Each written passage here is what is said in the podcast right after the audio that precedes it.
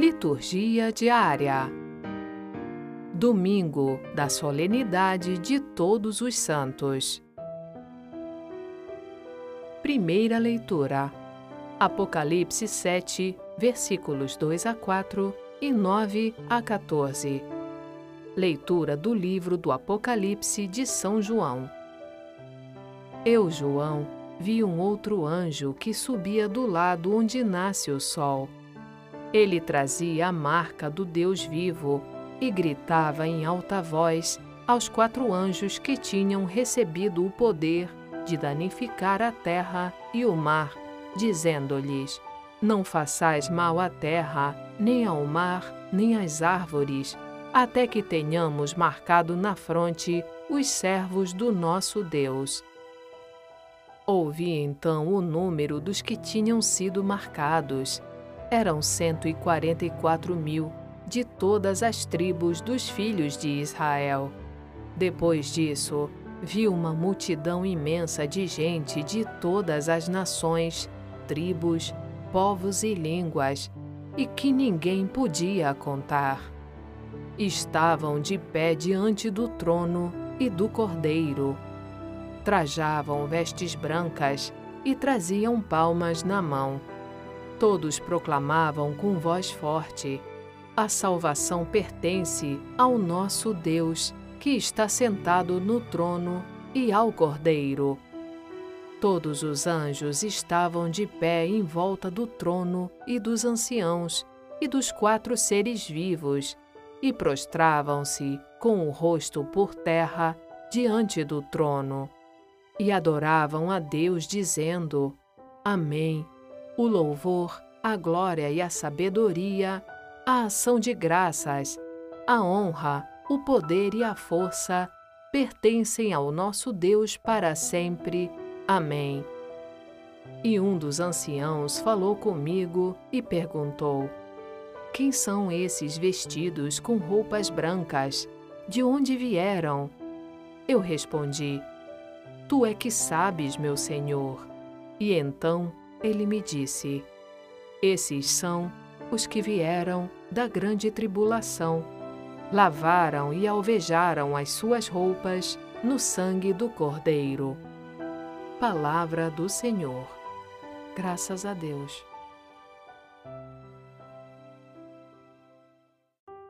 Salmo Responsorial 23 é assim a geração dos que procuram o Senhor. Ao Senhor pertence a terra e o que ela encerra, o mundo inteiro com os seres que o povoam, porque ele a tornou firme sobre os mares e sobre as águas a mantém inabalável. Quem subirá até o monte do Senhor? Quem ficará em sua santa habitação? quem tem mãos puras e inocente coração, quem não dirige sua mente para o crime. Sobre este desce a bênção do Senhor e a recompensa de seu Deus e Salvador. É assim a geração dos que o procuram e do Deus de Israel buscam a face. É assim a geração dos que procuram o Senhor.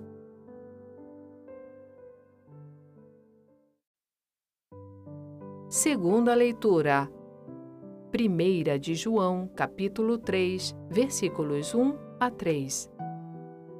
Caríssimos, vede que grande presente de amor o Pai nos deu, de sermos chamados filhos de Deus, e nós o somos. Se o mundo não nos conhece, é porque não conhece o Pai. Caríssimos, Desde já somos filhos de Deus, mas nem sequer se manifestou o que seremos. Sabemos que quando Jesus se manifestar, seremos semelhantes a Ele, porque o veremos tal como Ele é. Todo o que espera nele purifica-se a si mesmo, como também ele é puro. Palavra do Senhor. Graças a Deus.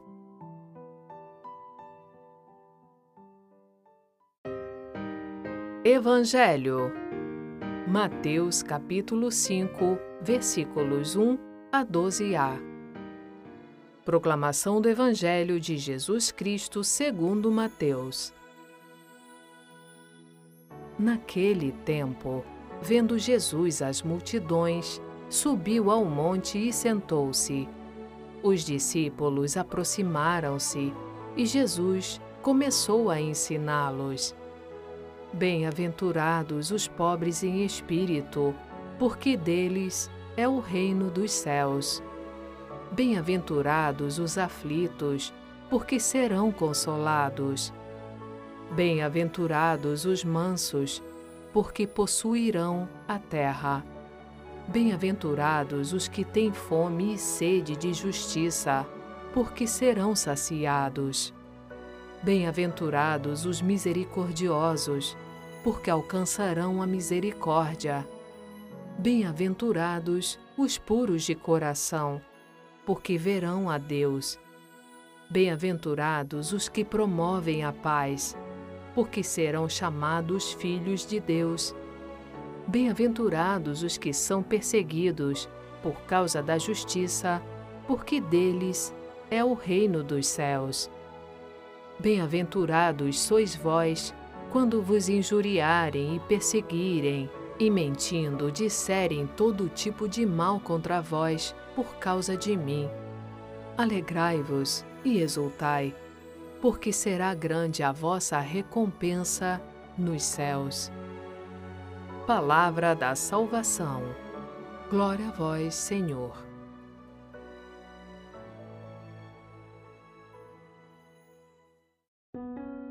Leitura Orante com o Padre Paulo Roberto Gomes.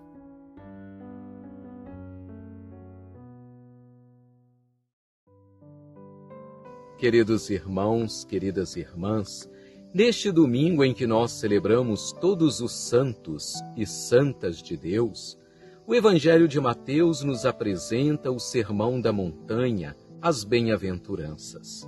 Sabemos que Jesus é o bem-aventurado por excelência, pois é aquele que é manso e humilde de coração, promotor da paz, que tem fome e sede de justiça, aquele que é pobre e despojado de tudo, deixando que o Pai se faça presente na sua vida, em suas palavras e em suas obras. Falar de bem-aventurança, falar de bem-aventurado, é falar a respeito da felicidade. Podemos dizer que o santo, a santa, é aquela pessoa que se torna humana por excelência.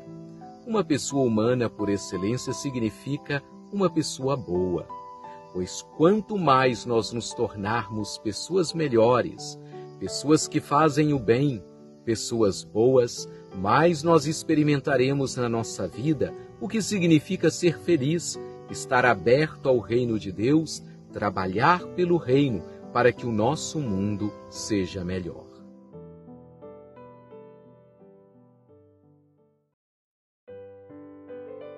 O Antônio Santoro está aqui conosco para começar o Conversando sobre a Palavra. Oi? Oi, pessoal. Hoje a gente celebra é, a solenidade de Todos os Santos. Tradicionalmente, essa data ela é celebrada no dia 1 de novembro, um dia antes do dia de finados. Mas a igreja no Brasil, ela achou por bem transferir a data para o domingo subsequente, porque isso permite né, que mais pessoas possam participar da missa, possam participar da solenidade, né? Porque dia primeiro, a gente sabe, pode cair em qualquer dia da semana, né? Então, muita gente não tem como ir à igreja nesses dias, não tem como se dedicar um tempo, né, para participar da celebração. E como é uma celebração bastante importante, bastante tradicional, a igreja achou por bem transferir para o primeiro domingo de novembro. Né? Se o dia primeiro já for domingo, ela é celebrada no próprio dia primeiro. Se o dia primeiro acontecer durante a semana, ela é transferida para o primeiro domingo de novembro. Essa solenidade né, é uma solenidade em que a igreja inteira ela se alegra pela glória e pela honra de todos os santos. Os santos são aqueles que contemplam eternamente o rosto de Deus, são aqueles que já estão na glória de Deus, aqueles que cumpriram sua missão na terra de acordo com a vontade de Deus e com ele vivem eternamente. Apenas a título de curiosidade, né, para a gente poder saber, na Europa, esse dia de Todos os Santos, ele é conhecido em algumas localidades como a Páscoa do Outono, né, porque novembro já é outono na Europa, ao contrário da gente que está vivendo a primavera aqui no Brasil, na Europa eles estão no outono.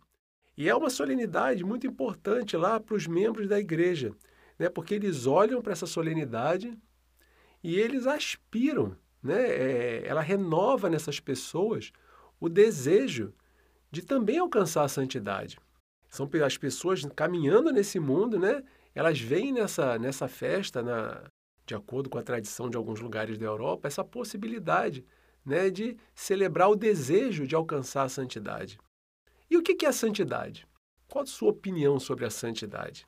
A santidade, gente, diferente do que muitas pessoas podem pensar, ela é algo a qual todo ser humano é chamado. Né? Deus diz, né? Sede santos como eu sou santo. Então é quase que uma ordem para a gente buscar a santidade. É quase uma determinação de Deus. Deus pede que nós sejamos santos. Então, se Ele pede para nós, é porque nós somos capazes de chegar lá. Muita gente vê a santidade como algo inacessível. Né? Santo é aquela pessoa que faz coisas que ninguém faz, que viveu de uma maneira que eu não consigo viver, que realizou nesse mundo obras que eu jamais vou conseguir realizar. A gente tem essa ideia né, meio etérea do que é a santidade. Só que a santidade, ela talvez seja bem mais simples do que isso. Não estou dizendo que é fácil, mas talvez a, a definição de santidade seja muito mais simples do que isso. A santidade, ela é, tem que ser para nós quase que um estilo de vida nós temos que adotar o estilo de vida de sermos santos. Ou seja, nós, meros mortais seres humanos, a gente pode e deve tentar buscar a condição de santidade, a condição de nos tornarmos santos. Essa é uma meta que a gente tem que ter na nossa vida. E para isso a gente segue os exemplos dos nossos próprios irmãos que viveram antes de nós e que conseguiram alcançar, através de uma vida muitas vezes simples, mas uma vida dedicada a realizar a vontade de Deus. Os santos não são nada mais, nada menos né, do que pessoas comuns, gente que viveu nesse mundo em épocas diferentes de nós. E muitos provavelmente vivem hoje ao redor de nós, vivendo vidas exemplares, vivendo vidas muitas vezes simples, que não requerem nenhuma coisa sobrenatural, nenhum esforço sobrenatural, mas apenas um desprendimento interior. São as pessoas, né? Mais lá na frente a gente vai ver no evangelho de hoje as bem-aventuranças, são pessoas que viveram a condição de bem-aventurados nesse mundo. Pessoas que levaram a sério o que Jesus falou no Sermão da Montanha. Essas bem-aventuranças né? Quem se identifica com elas, quem tenta viver de acordo com elas, vai sempre pautar sua vida diária em atitudes de imitação de Cristo, de imitação do amor que Cristo demonstrou pelas pessoas e que ele pede que nós demonstremos. Se a gente fizer uma leitura atenta das bem-aventuranças, a gente vai perceber isso. Aparentemente são coisas, né? Desconexas uma da outra. Você vai ver bem-aventurados os mansos, bem-aventurados os que choram, bem-aventurados os pobres. Bem... A gente vai ver que parecem coisas desconexas, mas não são. Elas são todas originárias de um único modo de vida, o modo de vida do amor ao próximo, que é o modo de vida, o estilo de vida que o cristão deve ter. É através desse estilo de vida, levado a sério, com sinceridade, com dificuldade. Né? Não é fácil ser santo, mas não é impossível. Está ao alcance de todos. Essa celebração de todos os santos, ela também é uma celebração que ela já é uma, uma dessas celebrações muito antigas da igreja. Ela remonta no tempo em que os cristãos eles celebravam a memória dos primeiros mártires da igreja, daqueles que levaram a missão de cristãos à mesma condição de Cristo, que deram a sua vida por ela. Hoje a igreja ela convida a gente a celebrar a memória de todos aqueles que, para nós, se a gente for ler a história, são os nossos heróis da fé. São aqueles que nos deram exemplo. São aqueles que traçaram para a gente uma estrada a qual a gente pode seguir. Eles já desbravaram talvez o pior caminho. Né? Imagine, né, no começo, como os cristãos eram perseguidos, né? quantos foram realmente martirizados, decapitados, crucificados, mortos pela espada. Eles foram heróis, mártires da fé. E viveram uma vida não só de fé, mas de esperança, porque acreditavam na palavra de Cristo, e de caridade, porque tentavam executar nesse mundo a vontade de Cristo. Eles, com seu exemplo de vida, eles deixam para a gente aquele caminho que a gente deve seguir, se a gente deseja alcançar o reino de Deus. Nessa festa de hoje, a gente começa a ver na primeira leitura, João, no Apocalipse, ele narra sobre ela, ele fala sobre essa festa. Ele diz o seguinte, né? Ele viu uma imensa multidão que ninguém podia contar, de todas as nações, tribos, povos e línguas. Está lá no versículo 9 do capítulo 7 do livro do Apocalipse. E fazendo um comentário breve dessa leitura, ela se destinava exatamente para aquelas comunidades cristãs iniciais que foram extremamente perseguidas, que foram dizimadas, que eram é, caçadas pelo Império Romano justamente por seguirem a Cristo. E isso trazia um certo desânimo para as pessoas, porque você imagina, né, uma igreja nova nascendo, todo mundo inspirado, todo mundo é, com vontade de aderir àquela palavra, àquela missão, as comunidades pipocando em todo lugar, e a perseguição não parava. Então, essa mensagem de João, ela traz uma esperança para essas pessoas. Numa linguagem, né, João usa uma linguagem codificada. Ele coloca Roma, né, o Império Romano, que era o perseguidor dos cristãos, uma condição metafórica. Ele não, não, se dirige diretamente, não fala diretamente a palavra Roma, ele simboliza Roma como Babilônia, muitas vezes no texto. Mas ele proclama a vitória do Cordeiro. É, o Cordeiro era aquele que venceu, justamente aquele que foi imolado pelos romanos, amando de Roma. Ele venceu e se tornou o Cordeiro da Páscoa definitiva. Se tornou ressuscitado. Cristo ressuscitou. Ele transformou o caminho da morte ao qual ele foi levado em caminho de vida para todos aqueles que seguem ele. E, em particular, nesse trecho, ele faz uma, uma referência particular aos mártires, que foram muito numerosos naquela época. Aqueles que foram realmente os heróis do cristianismo primitivo, inicial. Né? E eles foram os que começaram, os que deram testemunho da mesma forma de Cristo, com o próprio sangue. Ele faz um elogio a eles. E ele anima as comunidades a darem prosseguimento a esse caminho, a olharem para os seus heróis, a olharem para aquelas pessoas e a não desistirem, porque Cristo, o Cordeiro ressuscitado, ele venceu a morte, ele nos deu a vida. E na segunda leitura, a gente vê exatamente esse tipo de mensagem dita também por João, só que de uma outra maneira. João, ele traz uma mensagem de esperança em relação àquelas pessoas que partiram desse mundo. Né? Ele diz, ele responde a alguns questionamentos daquelas pessoas que partiram desse mundo.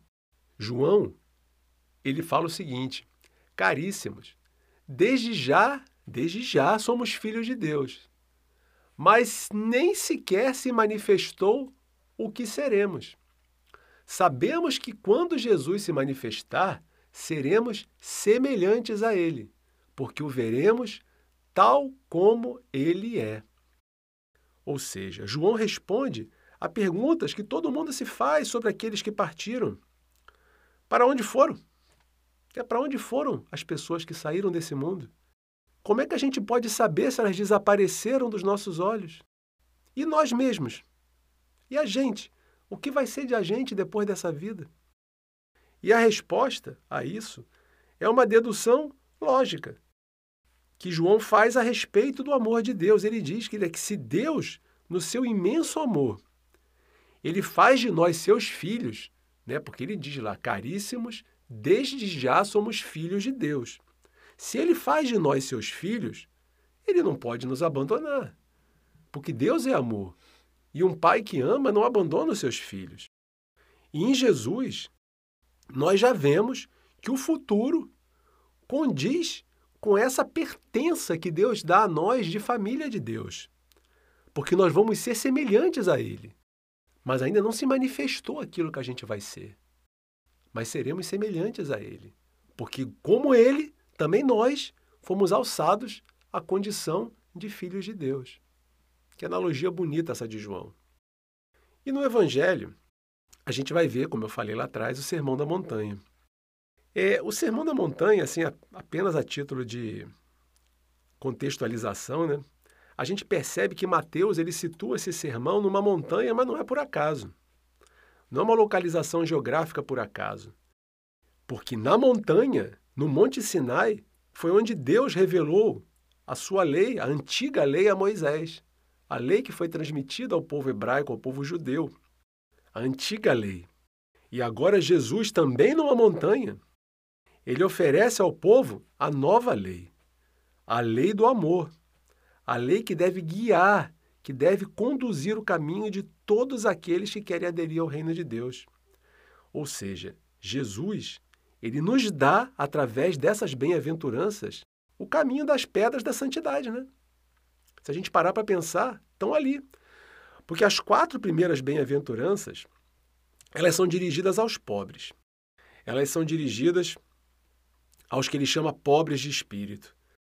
Essas bem-aventuranças, elas saúdam a felicidade daqueles que se confiam a Deus, daqueles que são pobres em espírito. Ser pobre em espírito não é ser pobre de espírito. São coisas diferentes. Né? É se colocar numa atitude de humildade em relação a Deus, numa atitude de confiança, de esperança, de colocar em Deus o nosso destino e não colocar a esperança da nossa vida nos bens materiais, no poder, no sucesso.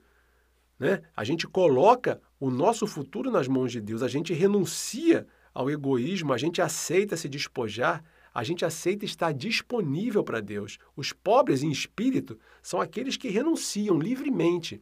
Na verdade, eles são grandes em espírito.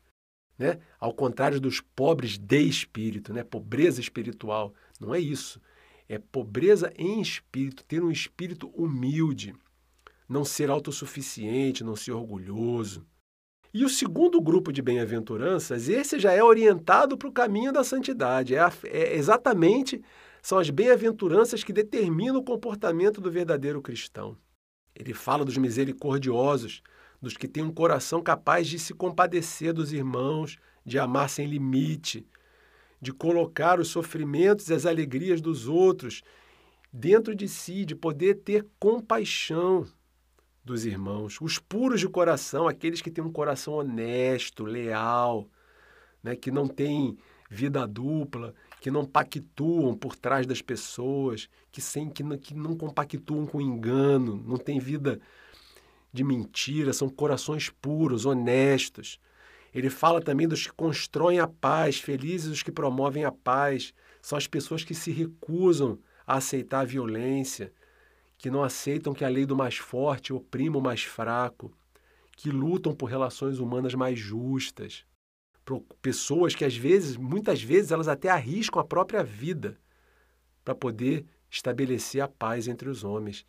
Tem também os perseguidos por causa da justiça, né? aqueles que lutam pela instauração do reino e muitas vezes são humilhados, marginalizados, agredidos, desprezados por parte daqueles que detêm o poder, por parte daqueles que não querem largar o osso, aqueles que gostam de estar por cima em função dos que estão por baixo. Mas Jesus garante para todos aqueles que se portarem de acordo com o caminho das bem-aventuranças que o mal não poderá vencê-los, que no final é a vida, é a, é a vida plena, é a salvação de Deus que vai triunfar. E por último, gente, apenas para encerrar, né, depois que a gente já falou sobre toda essa, essa parte de santidade, só para marcar esse dia, eu gostaria de ler para vocês um trecho de um, de um sermão do abade São Bernardo, né? Um santo da igreja. Foi um santo eloquente. E num trecho de um sermão dele, ele fala exatamente sobre a solenidade de todos os santos. E ele fala o seguinte: abre aspas. Para que louvar os santos? Para que glorificá-los? Para que, enfim, essa solenidade? Que lhes importam as honras terrenas? A eles que, segundo a promessa do Filho, o Pai Celeste glorifica. Os santos não precisam das nossas homenagens. Não há dúvida alguma que, se veneramos os santos, o interesse é nosso e não deles. Fecha aspas. Então, gente, olha só que profundidade a gente retira dessa frase de São Bernardo, esse trecho do discurso de São Bernardo. Nós devemos comemorar o dia de todos os santos, mas não porque nós estamos agradando aos santos, não porque eles precisam da nossa festa, eles já estão na glória de Deus. Ele diz que o Pai Celeste já os glorifica. Eles não precisam da nossa festa. Eles já estão na plenitude. Nós comemoramos o dia de todos os santos em nosso favor para que nós possamos crescer com o exemplo de vida que eles deixaram para nós, o exemplo de vida de santidade, a certeza de que uma vida santa é sim uma possibilidade para cada um de nós. É isso aí, pessoal. Um bom domingo para vocês e a gente se encontra aqui na próxima semana. Obrigada, Antônio. A gente espera você aqui na semana que vem e amanhã eu estou por aqui no podcast Liturgia Diária.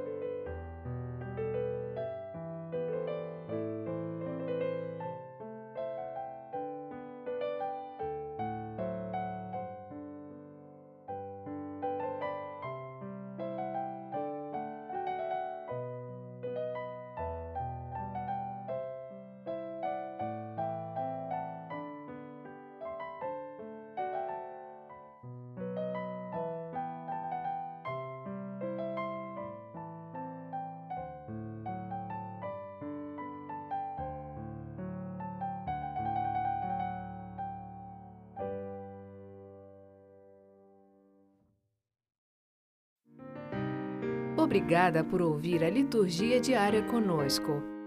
Acompanhe-nos nas redes sociais Facebook e Instagram, barra Liturgia Diária Podcast. Você também pode ouvir o podcast em nosso site liturgiadiaria.org. Dissemine a palavra, compartilhe com amigos e familiares. Narração Sônia Abreu. Uma produção Vox Católica.